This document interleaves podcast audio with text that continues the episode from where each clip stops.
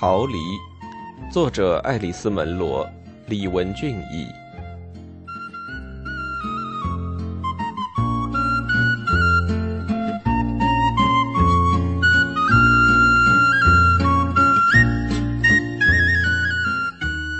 卡拉没有听到克拉克出去，可是他回来时，他醒了。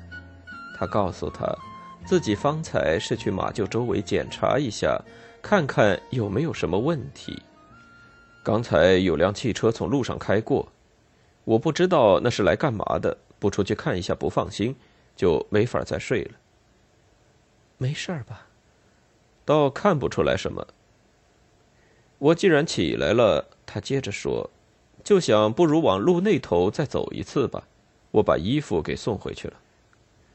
卡拉在床上坐了起来。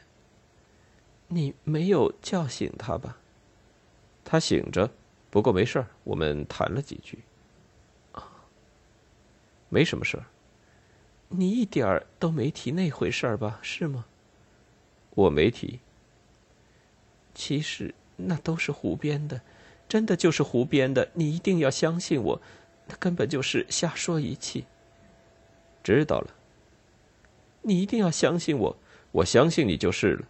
全都是我编出来的，知道知道了。他上了床。你的脚好冷，他说，像像是打湿了，露水有点重。过来点。他又说，我读到你的字条的时候，就像五脏六腑一下子全给掏空了，真是这样。如果你真的走了。我就会觉得身体里什么都没有留下。晴朗的天气一直持续着，在街道上、店铺中、邮局里，人们打招呼时都要说：“夏天总算是来了。”牧场上的草，甚至是被打蔫了的可怜巴巴的庄稼，都昂起了头。水坑变干了，湿土变成了尘埃，暖风轻轻吹起。人人又都手痒痒的，想干点什么。电话不断响起，都是来打听骑行出游和上马术课的事儿。大家又对夏令营感到兴趣，纷纷取消了参观博物馆的计划。一辆辆小面包车开来，满载着精力充沛的孩子，不再盖毛毯的马匹沿着栅栏轻快的跑着。克拉克以合适的价钱买到了足够多修补屋顶的材料，在逃离日，他们这样称呼卡拉大巴之行的那一天之后的那一天，他用了一整天的时间重新安装好欢欣跑道的屋顶。一连几天，他们分头去干自己的活时，两人都会挥手作别。遇到正好挨近他时，要是边上没人，他便会隔着他薄薄的夏季衬衫吻吻他的肩膀。要是你还想从我身边跑开，瞧我不抽烂你周身的皮！他对他说，而他就会说：“你舍得吗？”什么？抽烂我全身的皮？那是当然。他现在精神头很高。就像他刚认识他时那样，让人难以抗拒。到处都是鸟儿，天蒙蒙亮就唱上了的红翅乌冬、知更，还有一对鸽子。此外，还有成群结队的乌鸦，从湖上出来巡游的水鸥，以及栖蹲在半英里外那棵枯死的橡树枝干上的大秃鹫。一开始，他们只是蹲在枝子上晾干自己厚实的羽翼。偶尔才腾起身子试飞一下，转上几个圈，接着又安顿下来，好让阳光和温暖的气流再把自己弄得舒服些。再过上一两天，等他们恢复过来了，便会往高空飞去，盘旋，再落到地面，消失在树林里，只是在需要休息时才回到熟悉的枯树上来。利基的女主人乔伊塔克又出现了，皮肤晒黑了，脾气也变好了。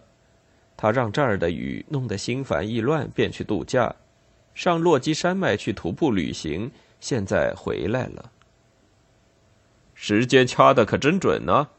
克拉克说：“他跟乔伊塔克很快又说说笑笑，像是什么事儿都没发生过似的。”利基看上去状态不错，他说：“可是他的小朋友呢？呃，叫什么名儿来着？是弗洛拉吧？”丢了，克拉克说：“说不定进了落基山了。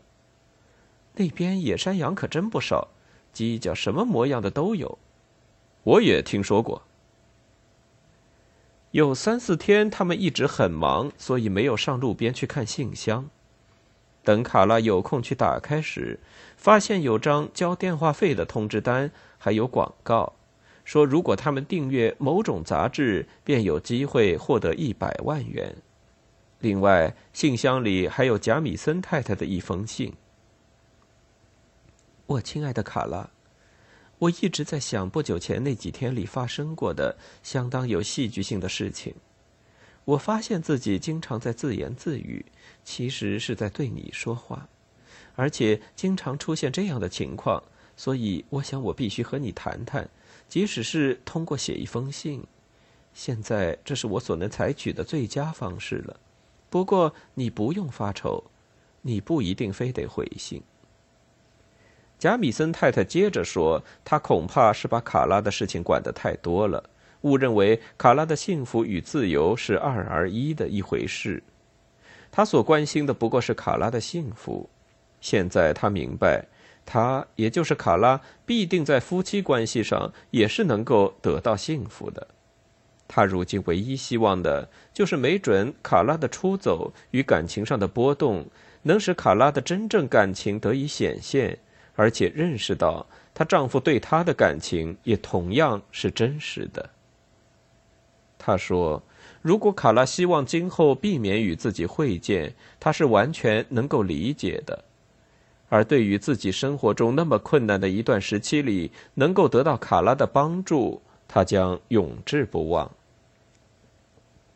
在我看来，这一整串事情里最最诡异的一件事，就是弗洛拉的重新出现。事实上，这简直算得上是一个奇迹。这段时间里。”他上哪儿去了？为什么单单选择在这个时候出现？想必你丈夫已经告诉你了。我们当时是站在平台上说话，我呢，面朝着外边，先看到有样白色的东西从黑夜里朝我们移来。这当然是地面上雾气的一种效果，但是的确让人觉得恐怖。我想我当时尖声大叫了一下，我平生还从未像那样中了邪似的，真的就是中了邪。我想，我应该坦率的承认，我是感到害怕了。就在那里，我们两个成年人都吓呆了。紧接着，从那团雾里走出来丢失的小弗洛拉。这件事里必定是有些特别之处的。我当然知道，弗洛拉只是只普通的小畜生，没准是因为发情跑出去了。从这个意义上说，他的回来跟我们人类的生活是没有任何关联的。然而，他在那一刻出现，却对你丈夫和我产生了很大的影响。两个因敌意而分成两个阵营的人，在同一时刻之间都被同一个幽灵迷惑住了，不是吓着了。于是，在他们之间便产生了一种联系。他们发现，他们以最不可思议的方式被连接在了一起，在人性的共同基础上，这是我想得出的唯一的描述方式。我们几乎像朋友似的告别，就这样，弗洛拉在我的生命中起着天使般的作用，也许在你丈夫和你的生命中也是如此。致以最良好的祝愿，西尔维亚·贾米森。卡拉读完信，立刻将它捏成一团，接着他在水槽里将它点燃，火苗一窜而起，怪吓人的。他打开水龙头，然后铲起这些黑黑软软、让人憎厌的东西，放进马桶用水冲掉。他一开始就应该这么办的。这一天余下的时间里，他都不得空闲。第二天、第三天也是这样。这一段时间里，他得带两个队出去骑行，还得给孩子们上课，个别辅导和成班的教都有。晚上，在克拉克将他拥入怀里的时候，尽管很忙，他现在却再也不觉得太累和没有情绪。他觉得跟他配合也并不怎么困难。他像是肺里什么地方扎进去了一根致命的针，浅一些的呼吸时可以不感到疼，可是每当他需要深深吸进去一口气时，他便能觉出那根针依然存在。西尔维亚在他教课的大学城里租了一套公寓，原来住的房子并未打算出售。至少房前没有竖起待售的告示牌。利昂·贾米森获得了死后追赠的一个什么奖？报纸上登出了消息，不过这次根本没有提到有奖金的事。随着干燥的金秋时节的来临，这是个鼓舞人的能收获的季节。卡拉发现，对于埋在心里的那个刺痛，他已经能够习惯了。现在再也不是剧痛了，事实上再也不让他感到惊异了。他现在心里埋藏着一个几乎总是对他有吸引力的潜意识，一个永远深藏着的诱惑。他只需抬起眼睛朝一个方向望去，便知道自己会往那个方向走。在干完一天的杂活后，他会做一次傍晚的散步。朝向树林的边缘，也就是秃鹫在那里聚集的枯树的跟前。接下去就能见到草丛里肮脏细小的骨头。那个头盖骨说不定还粘连着几丝血迹，至今尚未褪尽的皮肤。这个头盖骨，他都可以像只茶杯似的用一只手捏着。所有的了解。都捏在一只手里，也可能不是这样，那里面什么都没有。